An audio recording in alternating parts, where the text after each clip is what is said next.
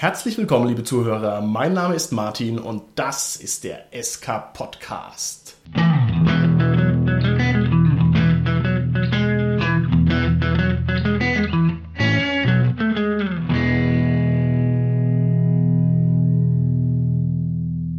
Das Thema unserer heutigen Folge ist Kaufabenteuer und mit mir im Studio sind meine lieben Gäste, die Sarah, der Gernot und der Carsten. Hi, hier ist die Sarah. Hallo, hier ist der Gernot. Hallo, hier ist der Carsten. Lieber, super erfahrener Cast, der schon 100.000 Abenteuer jeder Couleur und jedes Genres gespielt hat, könnt ihr mir ein paar bemerkenswerte Kaufabenteuer aus eurem nicht weniger bemerkenswerten Kaufabenteurerleben mitteilen? Bemerkenswert gut oder bemerkenswert schlecht? Ich denke, wir sind für beide Bemerkenswertigkeiten offen. Dann fange ich vielleicht mal mit dem Negativbeispiel an. Ich erinnere mich da an einige Abenteuer aus der zweiten Edition von Warhammer Fantasy, dem Rollenspiel. Und dort gab es in zahlreichen Quests Personen, die benannt waren nach ihrer Rolle im Quest. Also beispielsweise mhm. das Opfer, das Opfer hieß mit Nachnamen. Und das fand ich wirklich problematisch. Und woher kommt das? Ich meine, das ist ja ein offensichtlicher Fehler, der dann nicht funktioniert. Also tatsächlich muss man sich das dazu ja auch mal ansehen, wie Warhammer Fantasy aufgebaut ist. Und da merkt man dann, dass sie sich relativ viel aus dem Deutschen abgeschaut haben. Und vermutlicherweise in der englischsprachigen Version ist das egal, weil die verstehen Opfer nicht. Ach, da ist es sozusagen ein cooler oh. Geheimgame. Und der Name. Oh, wird nicht okay, übersetzt okay, okay. und dann, ups. Ne? Und als Deutscher fällt man damit ganz schön auf die Nase. Ah, sehr schön. Ich finde besonders bemerkenswert, ob positiv oder negativ, weiß ich nicht so genau, ist die Seemeister-Kampagne bei Midgard. Die ist ziemlich lang. Man reist dann im Rahmen dieser Seemeisterkampagne dann irgendwann nach Mürgard, eine Parallelwelt. Also man eröffnet eigentlich diese Parallelwelt. Sorry für den Spoiler hier. Aber äh, damals hat mich als Spieler zumindest diese Kampagne sehr arg gefreut. Im Nachhinein muss ich sagen, wow, die ist aber krass gerailroadet an der einen oder anderen Stelle. Und jetzt fände ich sie wahrscheinlich nicht mehr so gut. Aber damals war sie auf jeden Fall ein Hingucker für mich. Okay, alles klar. Ich habe zwei Sachen, die mir einfallen vom Schwarzen Auge, die ich sehr, sehr gut finde. Kurioserweise habe ich beide zuerst als Spieler gespielt, habe aber danach die auch gelesen und das sind beide Sachen, die ich auch gerne nochmal leiten würde. Das eine ist ein Stadtabenteuer in der alten Garrett-Box von Thomas Finn, das heißt Schrei in der Nacht, also wo man vielleicht gar nicht so ein Top-Abenteuer erwartet, quasi als Gimmick noch dazu zu dieser Stadtbeschreibung. Garrett dann einfach noch ein richtig, richtig cooles Horror-Recherche-Stadtabenteuer. Und das zweite, was ich habe, ist die Filiason-Kampagne, auch wieder Schwarze Auge von Bernhard Henn, wo quasi so in 80 Wochen ganz Aventurien umreist wird. Und das sind insgesamt zwölf Abenteuer, die damals in vier Bänden ursprünglich erschienen sind. Es gibt jetzt mittlerweile auch ein Sammelband. Ganz aktuell ist jetzt auch, dass der Bernhard Henn sich mit einem anderen Autor, Robert Corvus, zusammengetan hat und jetzt zwölf Romane schreibt, wo quasi jede Episode aus dieser Peleasun-Kampagne jetzt ein Roman ist. Werde ich mir auch kaufen, freue ich mich drauf zu lesen. Das war eine tolle, tolle Kampagne, wo man Aventurien kennengelernt hat, wo Mythologie mit alten Elfen und so dabei hatte. Also es hat richtig, richtig großen Spaß gemacht, das zu spielen und das will ich auch gerne auch nochmal leiten. Das finde ich super, dass du gerade die Filiasson-Kampagne ansprichst. Und zwar ist es die erste Kampagne in meinem Rollenspielerleben, die vollkommen gescheitert ist. Oh, wie ist das? die erste Kampagne, die ich abbrechen musste, nur alles halt halt alles. Also was halt für eine Kampagne so ein Problem ist, der Plot war irgendwie unklar, das war viel zu lang, die Gruppe hat nicht so lange gehalten, wie wir an der Kampagne rumgespielt haben und so weiter. Ich glaube dir aber, und ich weiß auch, das ist eine ganz tolle Kampagne, aber das haben wir nicht auf die Reihe bekommen damals, muss ich ganz ehrlich sagen. Jetzt, wo du sagst, glaube ich mich sogar zu erinnern, dass wir es zweimal, also wir haben irgendwann mal nach dem vierten Abenteuer nochmal neu angefangen, weil ich glaube, wir hatten da einen Wechsel mit unserer Besetzung in der ja, Spielergruppe, haben ja. es dann nochmal gemacht.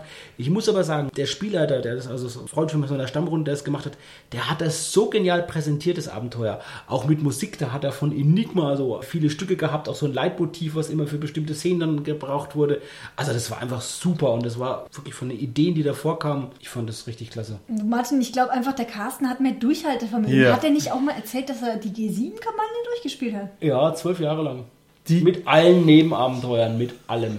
als Spieler da. Ich bin aber. Ja, Bist alleine auf dem Planeten. Ich bin irgendwann eingestiegen als Spieler. Ich glaube, ich bin bei Abenteuer 4 bin ich, glaube ich, eingestiegen als Spieler. Davor war ich Spieler und als Abenteuer 4 habe ich dann Spieler da gemacht. Okay. Das ist aber typisch, oder? Weil ja. irgendwann sagt man auch, ich habe keine Kraft mehr. Also wir haben abgebrochen in Buch 3. Ja, ich, ja. ich glaube, ich bin zur Armee eingezogen worden. Na, also das heißt, das richtig cool. ein harter Cut in der Kampagne und danach haben wir das nie mehr gemacht. Ich kenne so viele Leute, die die Borberat-Kampagne in Aventurien spielen. Das finde ich echt großartig, dass du das geschafft hast. Also wie mhm. ihr im Studio vom SK Podcast sitzt einer, der es durchgezogen hat. Also Hut ab, solche Menschen existieren. Kurzer Applaus bitte. Ja, danke auch an meine Runde, ne, die das durchgehalten haben mit mir. Ja, ja. Danke Leute, wenn ihr es hört. An der Stelle nochmal, die Kingmaker-Kampagne von Pathfinder ist meiner Meinung nach wirklich, wirklich gut. Die Kingmaker-Kampagne, die vereint nämlich nicht nur das klassische Rollenspiel, sondern auch so eine strategische Komponente. Man baut sein eigenes Königreich aus. Man baut eine Stadt auf, man entscheidet, wo kommen die Gebäude hin und so weiter und so fort. Und mit dem richtigen Spielleiter, der das alles im Griff hat, weil er die Regeln kennt, ist das super. Okay.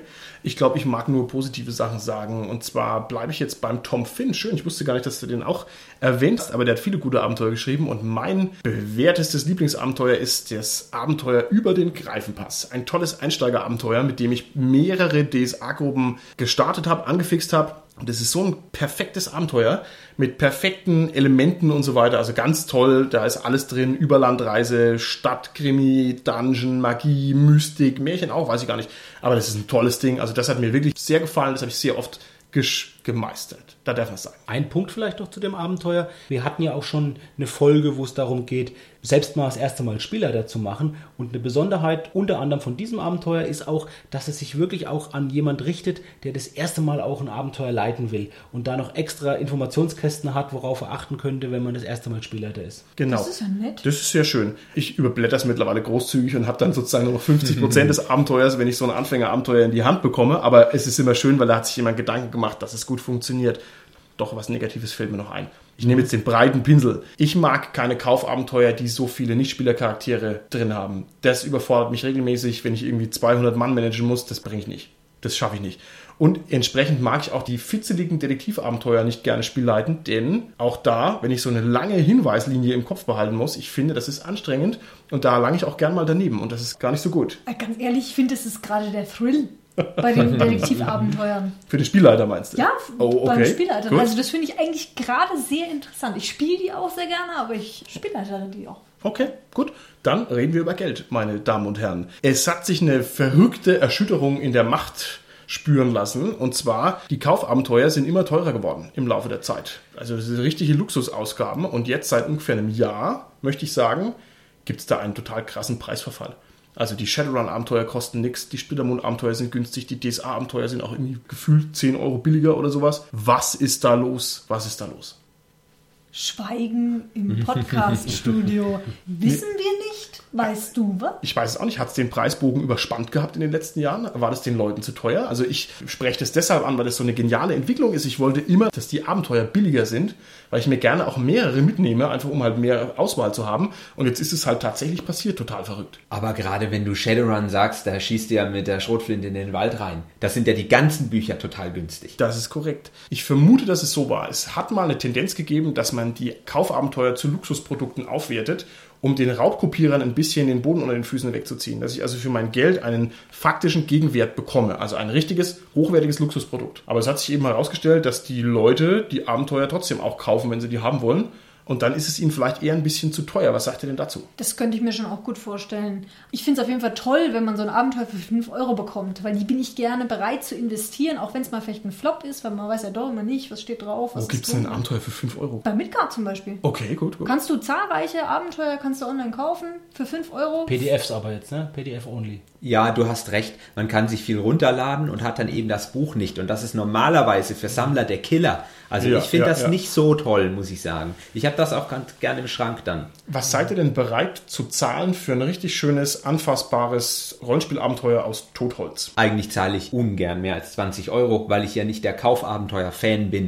Mhm. Ich muss aber sagen, wenn es eine Perle ist und wirklich gut gelungen, dann will ich es honorieren und dann zahle ich auch mehr. Aber normalerweise zahle ich eigentlich nicht viel beziehungsweise ich kaufe wenig. Also so 20 Euro. 20 Euro ist deine Grenze, da sagst du, okay, ein ordentliches Einzelabenteuer. Ich, ich, weiß, es ist ein Brett, das ist wenig. Man kann ja sehr, sehr viel ausgeben für diverse Abenteuerbände. Okay. Aber eigentlich reicht mir das schon völlig, weil ich finde, die Wertigkeit eines Kaufabenteuers ist für mich persönlich geringer als die eines Quellenbuchs. Okay, gut. Ich finde, das kommt natürlich maßgeblich auch darauf an, wie viel Inhalt ich dafür mhm. geboten bekomme. Okay. Also wenn ich jetzt hier einen riesen Band habe mit Metaplot und verschiedenen Handlungssträngen, mhm, mhm. dann zahle ich natürlich gern 20 20 Euro oder vielleicht auch mehr. Wenn ich aber nur ein Mini-Quest kriege, dann würde ich dafür keine 10 hinlegen. Okay, vielleicht müssen wir es ein bisschen normieren gedanklich. Also ein Abenteuer ist ein Abenteuer ist ein Abenteuer. Ne? Klar, da gibt es unterschiedliche mhm. Größen und äh, Ausstattungen und so weiter, aber letzten Endes möchte ich damit, sagen wir mal, fünf Spielabende überbrücken. Ziehe ich mir jetzt einfach mal so aus dem Hut und sagen wir mal einfach für diese Größenordnung. Also du würdest sagen, gerne 20. Sarah, wie viel? 15. 15?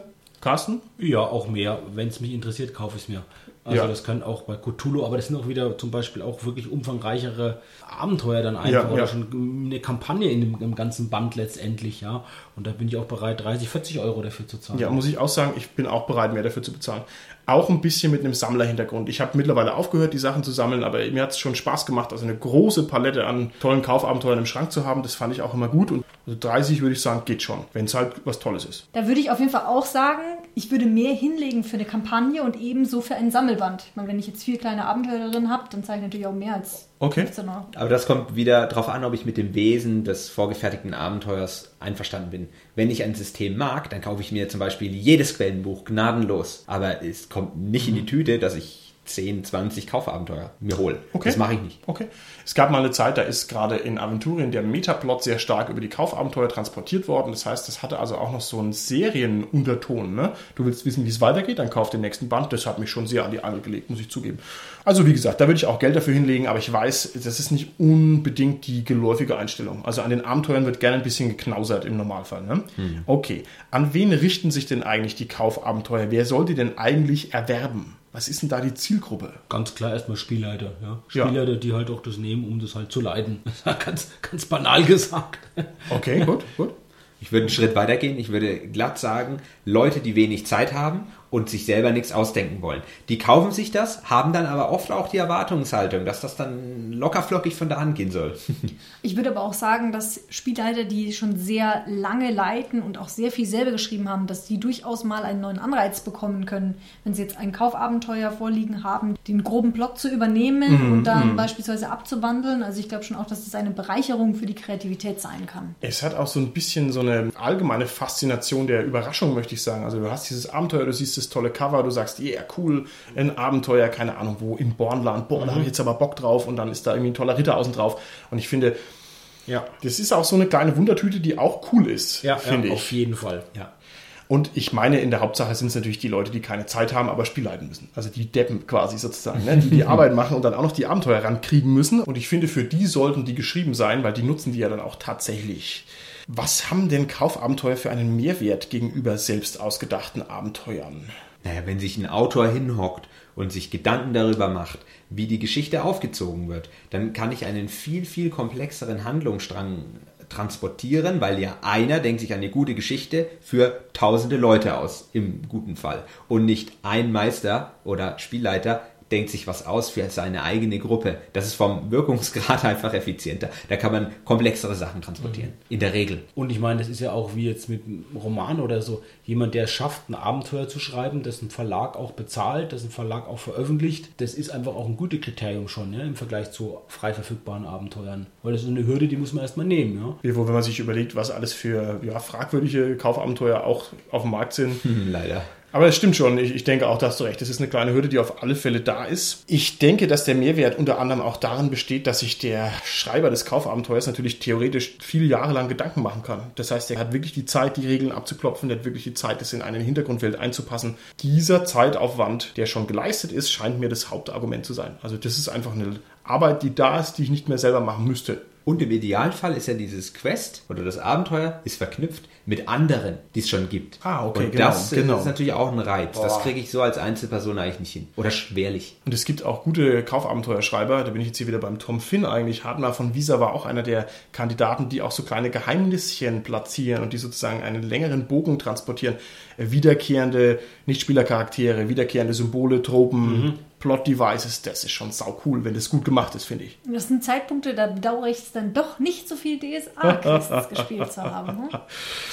ja, ja, manchmal war das schon tatsächlich sehr gut gemacht. Okay. Ich hätte vielleicht noch einen anderen Punkt jetzt abgesehen von dem Autor und von dem Text, ist ja auch, wie der Text aufbereitet wird, wie das Layout ist, mit Grafiken dazu, mit einem tollen Titelbild, hast du schon gesagt am Anfang, Martin, mit Innenzeichnungen, ja. die Szenen zeigen, die passen dazu. Bei Cthulhu mit tollen Fotos quasi ja, zur damaligen oh, Zeit Zeige toll. richtig gut passen mit Handouts vor allem. Also da gerade wieder Cthulhu muss ich sagen, was es da für richtig coole Handouts gibt, ja, die wirklich so wieder intradiegetisch sind, wo man das Gefühl hat, die sind aus der Welt der Charaktere, die passen so gut da rein und so. Und das sind einfach Sachen, sage ich, da stößt man, wenn man sowas selbst machen will, alleine als Einzelperson schnell an Grenzen. Okay. Da gebe ich dir total recht und bin bei dir. Ich finde gerade die Warhammer 40k Sachen, die sind vom Layout für mich persönlich einfach der Stil, den es transportiert, dieses dystopische, ja. das ist Wahnsinn. Und da kaufe ich ein Kunstwerk und da lange ich dann wieder tiefer in Geldbeutel.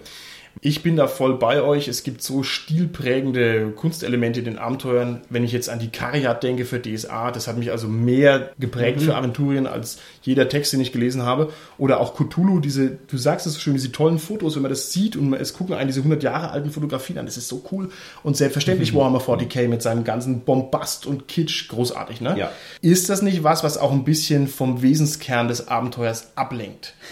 das ist ja eigentlich ein Nutztext. Ich mhm. möchte das Abenteuer spielen, es soll sozusagen transponiert in meine Spielrunde hinein für einen tollen Abend sorgen. Und das ist die Hauptlast, die das Abenteuer tragen muss. Und was nützen mir jetzt die ganzen Bilder hinter meinem Meisterschirm? Ist es nicht eigentlich Quatsch? Eigentlich nicht. Bilder sagen ja mehr als tausend Worte. Und wenn das Bild richtig platziert ist und richtig gemacht ist, dann transportiert es eine komplexe Stimmung. Und in die kann ich mich einfinden. Und die transportiere ich wiederum als Spielleiter dann an die Spieler. Von daher kann man es vielleicht als Inspirationshilfe ansehen. Wobei es gerade auch schön ist, die Zeichnungen, die Bilder, wenn die irgendwie passend sind zum Abenteuer, auch den Spielern zugänglich zu machen. Ja, also ich kopiere die sehr gerne. Hm. Ich freue mich natürlich, wie bei Cthulhu zum Beispiel, wenn es die auch als PDFs gibt, wenn ich mir das einfach dann ausdrucken kann dazu und ja, immer wieder den Spielern einfach das dann verfügbar mache auch. Aber klar, das ist allein schon beim Lesen für mich als Spielleiter eine tolle Sache, diese Grafiken. Wobei ich sagen muss, ich würde beim Layout schon mehr auf die Nutzbarkeit des Abenteuers Wert legen als auf ein schönes Äußeres. Ach, wie also, unromantisch. Wenn ich, mich, wenn ich mich entscheiden muss, würde ich mich immer für Ersteres entscheiden. Also für die Nützlichkeit. Ja. Ne? Es ist ein Nutztext. In Wirklichkeit ist es in meinen Augen ein ziemlich verrückter Hybrid, so ein Abenteuer. Also man würde auch keine Bedienungsanleitung für einen DVD-Player mit mhm. aufwendigen Grafiken ausstatten. Ja, es ist seltsam. Es ist ein seltsamer Text, so ein Kaufabenteuer. Deswegen reden wir darüber. Was haltet ihr denn davon, Kaufabenteuer mit Download-Content zu erweitern? Das heißt, ihr kauft ein Abenteuer und dann gibt es für eine Handvoll Dollar, hätte ich fast gesagt, für eine geringe Anzahl von Euro Zusatzmaterial. Wenn dieses Zusatzmaterial dann nochmal was kostet, dann empfinde ich das als Konsument als Halsabschneiderei. Ganz ehrlich. Am Anfang, wenn ich ein Buch kaufe und es ist gut gemacht, dann lege ich was hin und dann möchte ich aber diesen Support haben. Also ich zahle lieber 20 Euro für das Buch als 15 Euro für das Buch und dann 5 Euro für den Download-Content. Ich empfinde es so ein bisschen als Verarsche, muss ich sagen. Sehe ich genauso. Ich bin auch Sammler. Mich interessiert einfach ein zusätzlicher Download-Content eigentlich nicht. Ich will das gern gedruckt haben als Sammler. Ja, dann ist es halt nichts für mich. Wobei die Download-Handouts sehr gut sein können, wenn ich das dann nämlich wirklich einfach mir ausdrucken kann dann ist es natürlich wieder schön. Aber da ist eben die Kostenfrage hier. Die gibt es doch im Regelfall kostenlos. Also das kenne ich jetzt zumindest so. Ja, also die neue Variante ist jetzt, dass es quasi was extra kostet, aber da ist in meinen Augen immer die Frage, wann ist so ein Abenteuer vollständig? Also ich finde, klar, man hat immer so das Gefühl, da ist was rausgeschnitten worden, was nachverkauft wird, aber ich weiß nicht, ob das marktwirtschaftlich so richtig ist. Ich bekomme also eigentlich eher nur ein personalisierteres Angebot. Ich kann mich halt entscheiden, will ich die grundständige Variante oder die Luxusvariante sozusagen. Also auch wenn es sich seltsam anfühlt, ich kann den Hintergedanken irgendwo schon nachvollziehen. Ich bin mal gespannt, ob das sich noch weiter fortentwickelt oder ob das jetzt nur mal so ein Testballon ist. Genau, das denke ich auch. Das ist einfach etwas, was das Verlag probiert und das ist auch in Ordnung, um zu gucken, ob das geht oder nicht. Für mich ist es nichts. Bleibt man noch mal ein bisschen bei diesen Luxusvarianten der Kaufabenteuer. Wir haben ja schon gesagt, ist ein bisschen seltsam. Was sagt ihr denn zu den super Luxusausgaben? Also wir sprechen jetzt nicht über normales Hardcover mit Bildern und luxuriösen Illustrationen, sondern wir sprechen jetzt über die Borbrat-Kampagne mit Goldschnitt für 100 Euro in einem Schuber für den Schrank. Ist sowas eine sinnvolle Anschaffung oder ist es nicht schon völlig over the top? Also ich finde es für ein Abenteuer echt schräg. Weil ich muss sagen, ich bin jemand, ich arbeite gerne im Text. Das heißt, ich markiere mir gerne Stellen, ich mache mir gerne Notizen. Und ich glaube, da würde ich irgendwo an meiner Moral scheitern, wenn ich ein so schönes Buch anfange, innen drin zu verschandeln. Diese Seite wird rausgerissen. da schenke ich dir einfach so eine Tinte mit Goldstaub drin und da kannst du dann mit deiner Pfauenfeder richtig schönes unterringen, dann wertest du das sozusagen noch auf. Bei der Barbara Luxusausgabe, wie du sagst, Martin, muss man ja natürlich aber eins erstmal sehen. Das ist der Preis. Das kostet 100 Euro im Verkaufspreis. Wenn ich da vergleiche, die gab es vorher auch als vier Bände zusammengefasst. Das war auch schon wieder eine neuere Auflage im Gegensatz zu den ursprünglichen Veröffentlichungen. Da waren es nämlich noch viel mehr Einzelbände. Aber diese Vierer-Ausgabe, die haben gekostet 28 Euro bzw. 25 Euro pro Band. Da waren wir insgesamt bei 106 Euro. Insofern ist die Luxusausgabe preislich gesehen im Vergleich zu dieser Vierer-Ausgabe ja letztendlich minimal billiger sogar. Okay, okay. Ist jetzt gar nicht das Kriterium, finde ich jetzt. Klar ist es nochmal vielleicht schöner gemacht mit dem Goldschnitt, was du gesagt hattest, ne, Sarah, mit dem, naja, gut, dann traue ich mich weniger, da vielleicht noch was reinzumarkieren oder so. Ist ja gut so, weil das macht man mit Büchern nicht. Aber Man nicht, Frau schon. Mit Gebrauchstext, natürlich. Also finde ich jetzt auch. Ich frage mich dann halt, warum mache ich dann nicht einfach einen günstigeren Sammelband? Das wäre doch viel Ich glaube, die. Antwort ist, weil es einfach total geil ist.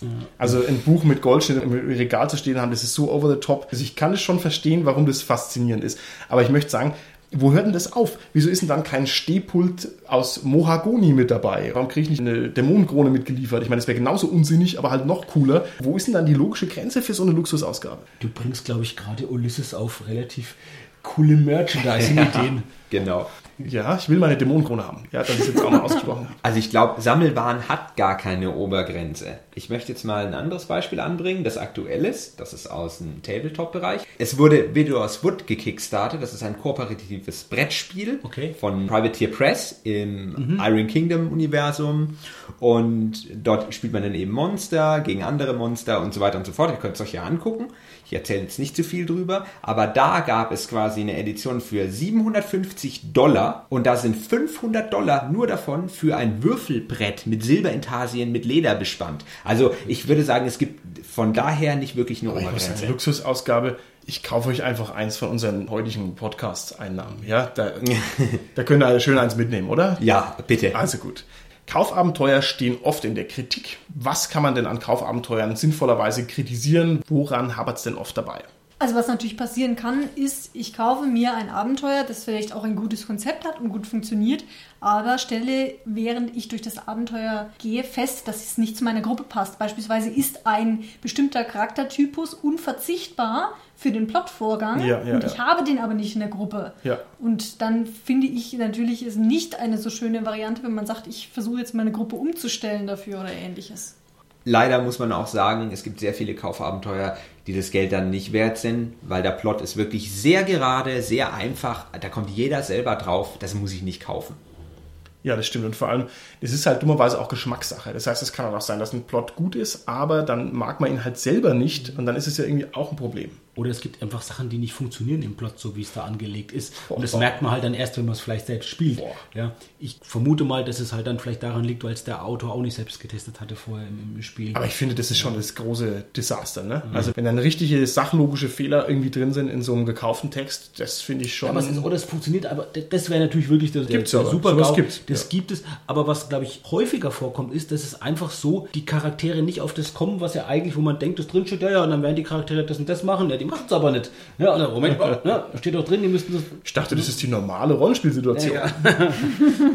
Könnte sein. Was mich häufig bei Kaufabenteuern stört, ist, wenn die Textstruktur nicht ideal ist. Also das heißt, ich kaufe ja relativ viel Text und es ist ja trotzdem ein Nutztext. Das heißt, ich muss den gut benutzen können. Ich brauche eine klare Strukturierung, ich brauche klare Übersichten, ich brauche tausend Lesehilfen sozusagen, denn ich muss es ja, während ich das Spiel leite, auch noch benutzen können. Ich kann es ja nicht vollkommen auswendig drauf haben. Und da gibt es viele, viele, viele Verlage und Produkte, die da nicht ideal sind. Und ich würde mir sogar noch idiotischere Hilfen wünschen. Also fettgedruckte Worte, was weiß ich. Alles, was mich irgendwie unterstützt, hilft mir da. Da muss man dann auch nicht zum Marker greifen, Ja, wenn es genau. fett gedruckt ist. Natürlich. Zusätzlich fehlt oftmals eine Kurzzusammenfassung am Anfang des Abenteuers. Die will ich ja haben, um mich kurz zu informieren. Ein neues Fantasy-System, die Splittermond, finde ich, die machen das relativ gut, stringent von Anfang an, dass die das zum Beispiel jetzt liefern bei den Abenteuern auch. Ja? Dass ich als Spielleiter, wenn ich das lese, erstmal mir einen Eindruck verschaffe, was ist denn eigentlich geplant, was wird denn so passieren im Abenteuer und erstmal so ja, einen guten Leitfaden habe, dass ich schon mal weiß, worauf lasse ich mich ein und wenn ich es dann auch lese, mir das auch hilft,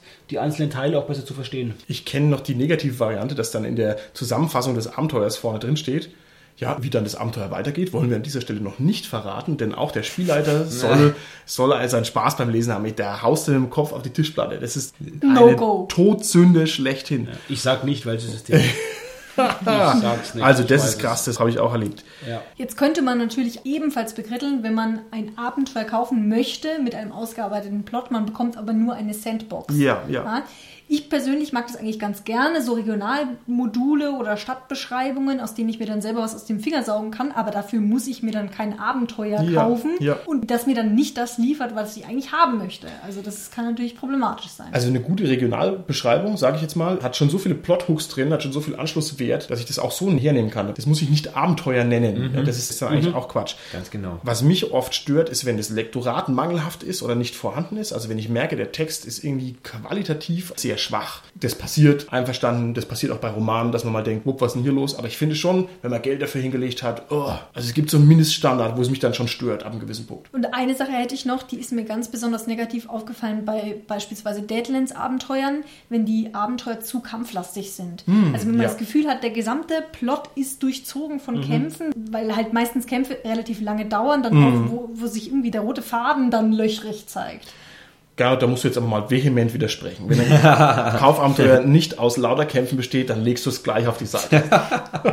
Nein, also ich finde, Kämpfe muss ich mir nicht kaufen. Das ist Richtig, wirklich, ich kaufe mir richtig. Ideen, ich kaufe mir keine Ja. Kämpfe. Für die sorge ich doch selber. Und das ist ja wirklich eine Kleinigkeit. Das hast du sehr schön gesagt. Also sich Kämpfe kaufen ist eigentlich Quatsch, weil man hat ja die Kampfregeln schon im Schrank drin und das ist Oh irgendwie ja. kein, kein Mehrwert, ne? Ja. Das stimmt, und wenn ich mich erinnere an meine Anfangszeit vom Rollenspiel, da haben wir jetzt als Spielleiter zuerst das Buch durchgeblättert und geguckt, was gibt's für neue coole Monster, was haben die verwehrt.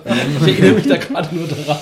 Das ist jetzt auch etwas in den Hintergrund gerückt. Müssen wir natürlich jetzt auch mal ein bisschen positiv an die ganze Angelegenheit rangehen. Wann sind Kaufabenteuer denn ausgewiesenermaßen gut? Was gibt's denn für positive Kriterien, warum man sich sowas zulegt? Für mich wäre ganz wichtig, dass das Ganze übersichtlich ist. Also, dass ich mich als Spielleiter gut zurechtfinde in der Struktur und auch wenn ich mal was nachschlagen möchte, weiß, wo ich es finde. Ja, und das gibt's auch. Und das ist auch ein echter Mehrwert gegenüber so einem fetzen Steinbruch aus Ideen oder sowas. Ja, das Kaufabenteuer, das muss besser sein als die Sachen, die ich mache. Also erwarte ich dann entsprechend hochwertige Handouts, geschriebene Briefe, die Ja, kraglich ja. dargestellt sind oder irgendwelche Karten, die ich ausdrucken kann und, und rumreichen kann, verteilen kann. Das finde ich wie richtig wichtig eigentlich. Okay, und das ist auch was, was man eben nicht sich selber mal so aus dem Hut zieht. Exakt. Sondern das muss ein Künstler gemacht haben im Idealfall. Genau. Ja. Für mich wichtig ist eine gewisse Kreativität oder Originalität von dem Abenteuer, wo da wirklich überraschende Wendungen dran sind, coole Plots sind, äh, einfach Sachen, die nicht so alltäglich sind, ja, wo man sagt, wow, ja, tolle Idee. Gut. Und hätte ich Lust drauf, als Spieler zu spielen, ne? also das als Spieler da schon weiß, Mal noch eine provokante Sache. Möchtet ihr, dass ein Kaufabenteuer Romanqualitäten hat? Carsten, du hast vorhin gesagt, du liest die auch gerne mal einfach so durch. Ist es ein Nutzwert, den ein Abenteuertext haben muss, dass du davon sozusagen ähnlich lesebegeistert bist wie von einem guten Roman? Ja oder nein? Nein. Sarah, du hast ja vorhin auch schon gesagt, wichtig ist, dass ich das gut leiten kann, das Abenteuer. Und das steht vor dem, ich habe Unterhaltungswert beim Lesen, aber es schließt sich für mich nicht gegenseitig aus. Nächste Frage an euch. Wie steht denn ihr zur Modularität in Kaufabenteuern? Also wenn ihr jetzt ein Kaufabenteuer euch besorgt, und da ist ja normalerweise immer so ein bisschen die Gefahr des Railroadings drin, und jetzt geht aber jemand her und sagt, nee, ich mache es sehr modular, biete also zwölf Module an, die entweder genutzt werden können oder nicht. Ist es jetzt ein Mehrwert oder ist es nicht ein feiges Davonwieseln vor dem genialen Plot, den man eigentlich zu 100% haben möchte? Also ich glaube, ich finde das eigentlich ganz nett, weil Mhm. einem das die Möglichkeit gibt, noch das ein bisschen individuell zu gestalten und vielleicht auch, wenn man zweimal hintereinander das gleiche Abenteuer-Spielleit hat, unterschiedliche Erfahrungen zu machen mit den Gruppen, beispielsweise. Und außerdem ist es natürlich auch ganz gut, wenn ich in einer anderen Weise modular bin, und zwar beispielsweise, dass ich sagen kann, ich kann mit unterschiedlichen Leveln in dieses Abenteuer reingehen, dass ich beispielsweise anbiete, ich kann das mit hochleveligen Charakteren spielen oder eher niederleveligen Oh, okay. und passe zum Beispiel meine Kämpfe an in der Schwierigkeit. Okay, super. Wie gehe ich denn ran, wenn ich ein Kaufabenteuer erwerben möchte und möchte damit zufrieden sein? Anders gesagt, wie kaufe ich denn erfolgreich ein Kaufabenteuer? Was mache ich da? Wie suche ich es aus oder wie kaufe ich es? Ja, okay, beides. Wie suche ich es aus? Wie schaffe ich es aus dem großen Angebot, das Kaufabenteuer rauszufischen, wo ich dann damit glücklich bin? Das ist total schwierig. Ich finde, man muss in Foren rumwälzen und sich einfach mal die Meinung von verschiedenen Leuten anhören. Da läuft man natürlich Gefahr, dass man gleich mal alles vom Quest mitbekommt. Das bedeutet, man muss es leiten, kann es eigentlich nicht mehr spielen, weil man dann die Geheimnisse kennt. Ist extrem schwer. Ich kenne das so zum Beispiel aus einem Cthulhu-Forum, dass du auch einfach offen fragen kannst. Du kannst sagen, ich suche ein Abenteuer, das sich für dieses und jenes eignet. Oh, schön. Und Oh, schön. schreibst einfach als offene Ding und dann kriegst du Abenteuer. Ich brauche, ich suche One-Shots zum Beispiel, so ein, was immer wieder mal Leute fragen, welche One-Shots kann ich an einem Abend spielen und dann kriegt man zehn Abenteuer genannt, die man zum Beispiel da spielen kann. Also normalerweise gehe ich ähnlich daran. Ich sage, ich habe bestimmte Anforderungen. Also beispielsweise mal, ich habe so und so viele Spieler, die sind vielleicht dieses Level, aber meistens ist es ja doch eingeschränkt. Ich möchte beispielsweise ein Detektivabenteuer spielen. Dann gucke ich erstmal, was gibt es denn für Publikationen? Was ist davon aktuell noch beziehbar? Dann ist dann meistens die Liste schon sehr eingeschränkt. Und dann schaue ich mir vielleicht noch an, was kann ich gut beziehen bei dem Händler meines Ja, Vertrauens ja, ja. oder was auch immer. Und dann ist es letztendlich Glückssache, weil der Klappentext sagt meistens doch nicht immer alles, was man wissen müsste. Ja, ich, der ist ja auch ein Werbetext letztendlich. Ich muss aber dazu sagen, das mit dem Nachfragen finde ich echt intelligent. Da wäre ich jetzt gar nicht so drauf gekommen. Also die Breitenrecherche ist gefährlich, weil da bekomme ich Sachen mit, die ich eigentlich gar nicht mitbekommen möchte. Aber mit mal fragen, also da kann ich mir jetzt kein Rollenspielforum vorstellen. Gibt es ja doch ein paar, wo mir da nicht tausend Leute helfen würden. Und da sage ich genau, hey, ich brauche was Kampflastiges in dem, dem Setting, bla bla bla. Da kommt, kriegt man auf alle Fälle eine kannst gute ich habe das zum Beispiel selbst im Splittermond-Forum neulich mal gemacht, das war super, habe ich sehr gute Antworten bekommen. Da kannst du auch nochmal nachfragen in dem Thread. Du kannst ja sagen, ah ja, und das Ja, und das ja. ist jetzt damit genau nochmal, sag doch nochmal was dazu. Und da hat man immer super hilfsbereite Leute, Okay. die kompetent sind, die einfach sagen, finde ich klasse. Vielleicht aber noch eine Übersichtshilfe, die da ist. Und das, gerade bei Splittermond zum Beispiel gibt es jetzt mittlerweile, man kennt es aus dem DSA 4-Forum, ist eine Abenteuerbewertung, wo einfach die Abenteuer bewertet werden nach einem ja, Punktesystem oder so. Und da kann ich natürlich auch einfach in die Liste reingucken, in die Hitliste, was sind denn die 20 besten bewertesten Abenteuer oder so und suche mir die einfach raus. Und nehme die, da habe ich eher die Wahrscheinlichkeit, dass ich auch gute Abenteuer kriege dadurch. Auch sehr interessant, das gibt es teilweise, dass sich Spielergruppen zusammentun, die sich vornehmen, alle vorhandenen Abenteuer in einem Setting durchzuspielen. Ja, Setting, Aventurien, viel Spaß. Ja, Ja, genau. 500 Abenteuer gibt es mittlerweile oder sowas. Ich Also- kenne das beispielsweise eine Gruppe, die alle Midgard-Abenteuer durchspielen. Okay. Und tatsächlicherweise kann man sich dort dann eben auch alle Rezensionen anschauen, mit oder ohne Spoiler. Mhm. Und das finde ich dann eigentlich gar nicht verkehrt. Natürlich in Aventurien illusorisch. Ja, man könnte da vielleicht chronologisch vorgehen. Ich fange erstmal mit den 1985er Abenteuern an und arbeite mich dann so Stück, Stück näher. Die kriege ich ja eh nirgendwo her. Wir kämpfen uns durchs Bestiarium. Okay. Ein Grundproblem, auf das wir uns schon geeinigt haben, ist, dass ein Kaufabenteuer niemals ideal auf eine individuelle Spielgruppe passen kann. Das ist schlechthin unmöglich oder die Wahrscheinlichkeiten sind praktisch bei Null. Wie gehe ich denn damit um? Wie ändere ich mein Kaufabenteuer so ab, dass der Kauf immer noch sinnvoll gerechtfertigt ist? Das heißt, ich kann es ja nicht komplett neu schreiben, aber inwiefern sind denn Änderungen sinnvoll? Also ich finde durchaus, dass man einiges ändern kann in der Regel. Ich lese mir also das Abenteuer durch und identifiziere logisch, was ist der Kern des Ganzen. Und an dem darf ich nicht rütteln, sonst gibt es irgendwie Logikprobleme später. Aber dann kann ich alles rausschmeißen, was mir nicht gefällt und durch anderes ersetzen, was ich dann gut finde, wo ich genau weiß, ah, da springt diese Spielfigur oder der Charakter drauf an. Und das ist ziemlich wichtig, dass man das individualisiert aus meinem Standpunkt raus. Okay, das ist eine tolle Lösung. Das ist wahrscheinlich auch die überlegene Lösung im Vergleich zu meiner Variante. Ich würde empfehlen, Dinge zu streichen. Das heißt, mit der Spitzenfeder durchs Abenteuer durchzugehen und zu sagen, das kommt raus, das kommt raus, das kommt raus, das kommt raus. Dadurch habe ich auch de facto eine Verbesserung des Abenteuerinhalts, weil ich nämlich alle für mich unzulänglich erscheinenden Teile rausgestrichen habe, aber es geht schnell. Das heißt, ich habe sozusagen mein Grundbedürfnis des Highspeed-Abenteuererwerbs habe ich noch gehalten ne, und habe es aber trotzdem ein bisschen angepasst. Wer ähnlich vermögend ist wie wir SK Podcastler, der kann auch so rangehen, dass er sich einfach sehr viele Abenteuer kauft und dann die nicht benutzt, die er nicht spielen möchte. Für die einfachen Menschen draußen an den Empfangsgeräten mit dem schmalen Geldbeutel empfehlen sich Anthologien. Also das heißt, Abenteuerpakete zu kaufen und dann von vier kleinen Abenteuern sozusagen drei auf die Müllhalde zu werfen und eins zu spielen, mache ich regelmäßig. Also ich finde es eigentlich auch immer ganz hilfreich. Ja. Vor allem, wenn man die anderen Ideen vielleicht noch anderweitig verwerten kann. Ja. Selbst wenn man die nicht spielen möchte. Genau. So, und jetzt, du hast vorhin schon gefragt, Gernot, wo kaufe ich denn am besten die Abenteuer?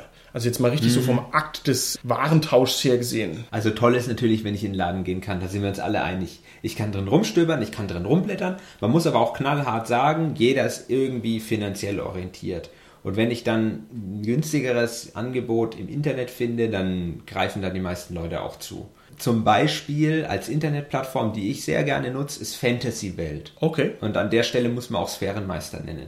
Also das sind für mich zwei Portale, auf denen man sehr viel bekommen kann. Und die nutze ich gerne, wenn ich denn nicht dazu in der Lage bin, in einen Laden zu gehen und eben dort das Angebot wahrzunehmen. Also ich kaufe auch recht gerne auf den Originalanbieterseiten der Verlage. Ja. Oder beziehungsweise auf den Trusted Shops der, der Verlage, was halt gerade so aktuell verfügbar Ja, ja, ist. Da gibt es auch öfter mal Angebote. Ich finde, die Hemmschwelle ist halt immer der Login. Ne? Wir sind ja sozusagen im Zeitalter der Sofortigkeit und es ist halt für mich immer einfacher, den Amazon-Klick zu machen. Das ist die bittere Wahrheit. Und bevor ich halt auf irgendeinem obskuren Webshop die Sachen kaufen muss, bin ich oft zu faul, aber ich schäme mich dann auch dafür. Man muss es eigentlich bei den Verlagen kaufen.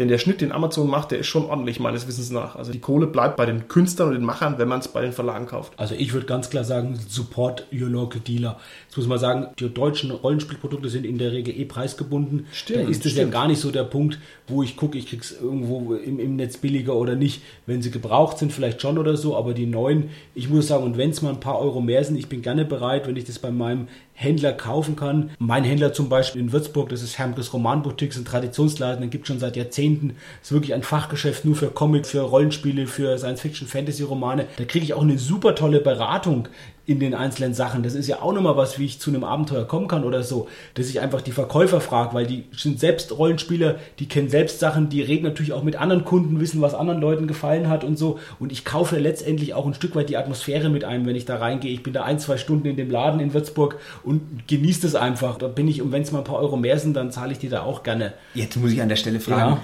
Du kaufst in Würzburg ein. Das heißt, du fährst stundenlang hierher. Das ist ja unglaublich. Jedes Mal ins Studio. Krass. Ja, das mache ich für euch, seht ihr. Nicht schlecht, nicht schlecht, Ja, nicht ja. schlecht. Gar nicht schlecht. Nochmal ganz kurz zu dem Einkauf in dem Shop deines Vertrauens vor Mhm. Ort. Mir ist schon oft aufgefallen, dass man in solchen Läden auch so besondere Stücke erwerben kann, die vielleicht ganz hinten im Regal stehen. Waffen. Vergriffene Editionen, Stimmt, alte stimmt. Ausgaben. Beispielsweise, jetzt muss ich dazu sagen, bei Hamke gibt es die alten 1000 oder Rolle Ausgaben. Jetzt Mhm. für jeden Midgard-Spieler unverzichtbar im Regal. Das ist natürlich auf jeden Fall empfehlenswert, weil sowas ist im Internet alles vergriffen. Genau. Schönes Beispiel auch von Sachen, zum Beispiel von neuen Sachen von Cthulhu oder so, die ganz schnell vergriffen sind, wo dann die Preise, gerade auch bei Amazon hast du gesagt, die sind dann gleich das Vierfache vom Originalpreis oder so in kurzer Zeit. Und dann gehst du zu deinem lokalen Händler, wie zum Beispiel, habe ich auch schon gemacht, und dann steht es halt noch für den Originalpreis da. Und das kriegst du auch als Kunde dafür. Das finde ich auch toll von dem Laden. Die sind ja auch nicht doof, die Leute, die sehen, wissen ja auch, was im Internet ist. Die könnten ja auch gleich dann einen teureren Preis hinmachen. Also jetzt muss ich Aber sagen, das ist schon mein Schatzjägerinstinkt. Die, die schon auch hergehen und sagen, Mensch, nee, wenn du jetzt ein Stammkunde bist oder so, du, du also der Kunde bist, du kriegst die Sachen halt auch da. Ich stelle mir dann immer vor, dass derjenige das dann nicht weiß, der arme Ladenbesitzer. Und ich sehe hier, oh, auf Amazon 9000 Euro, hier 4,95, das nehme ich mal mit. Aber du sagst, es ist ein Service am Kunden. Das ist ja toll. Ja. Okay, sehr schön.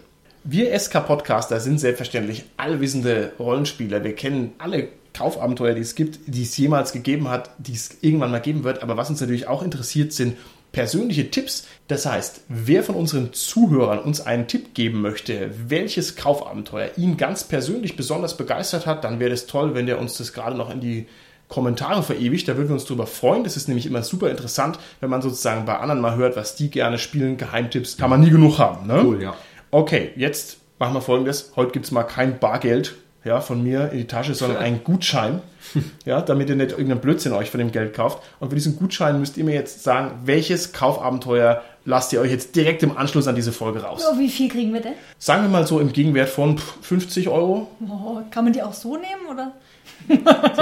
Also ich würde mir auf jeden Fall ein Abenteuer von Heredium kaufen, weil ich finde, man sollte die kleinen Systeme unterstützen beim 13-Mann-Verlag. Da habe ich bereits ein Abenteuer erworben und ein anderes würde ich mir gerne noch zulegen. Für so knapp 15 Euro, glaube ich, kostet es.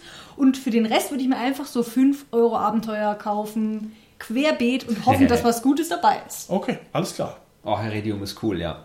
Also ich würde mir von Dark Heresy Forgotten Gods kaufen. Ich glaube, der Originalpreis müsste so 40 Dollar sein. Da habe ich nämlich eben gelesen, dass das sehr gut gemacht ist. Sehr schöne Hintergrunddetails. Die Sachen sind alle gut ausgearbeitet. Also auf Seiten, auf denen ich unterwegs bin, wird das hochgelobt und deswegen würde ich das kaufen von deinem Gutschein. Okay, Carsten? Ich werde mir dafür kaufen den Cthulhu Gangsterband und zwar die Spieler der Version mit den Abenteuern drin. Da sind, glaube ich, vier, fünf Abenteuer mit drin. Und ich werde mir kaufen von Splittermond das letzte lange Abenteuer. könnte sogar sein, dass was übrig bleibt. Dann gucke ich mal, was dann noch, na, na, vielleicht noch was. Kriegen wir spätestens an bedürftige Rollenspiele. Okay, dann sind wir an der Stelle raus. Bis zum nächsten Mal. Tschüssi. Ciao. Ciao.